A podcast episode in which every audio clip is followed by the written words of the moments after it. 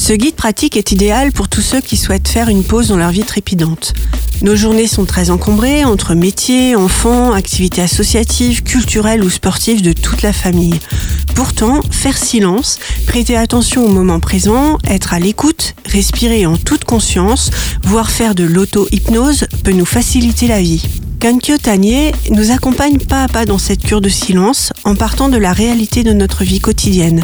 Elle prend le temps de nous expliquer les techniques avec plein d'exemples concrets. Elle partage aussi, avec beaucoup d'humour et d'autodérision, les difficultés qu'elle rencontre ou a rencontrées. Du coup, on accepte plus facilement d'être humain et de ne pas y arriver tout de suite. Réintroduire le silence dans nos vies permet étrangement d'être plus ouvert aux autres. Kankyo Tanir est une nonne bouddhiste. Elle vit au monastère zen de Weiterswiller en Alsace. Sa page Facebook permet de suivre ses réflexions sur le monde qui l'entoure, plein de nature et de bienveillance. On découvre aussi ses activités en Alsace et dans le reste du monde. Elle a même conçu des podcasts pour un magazine féminin.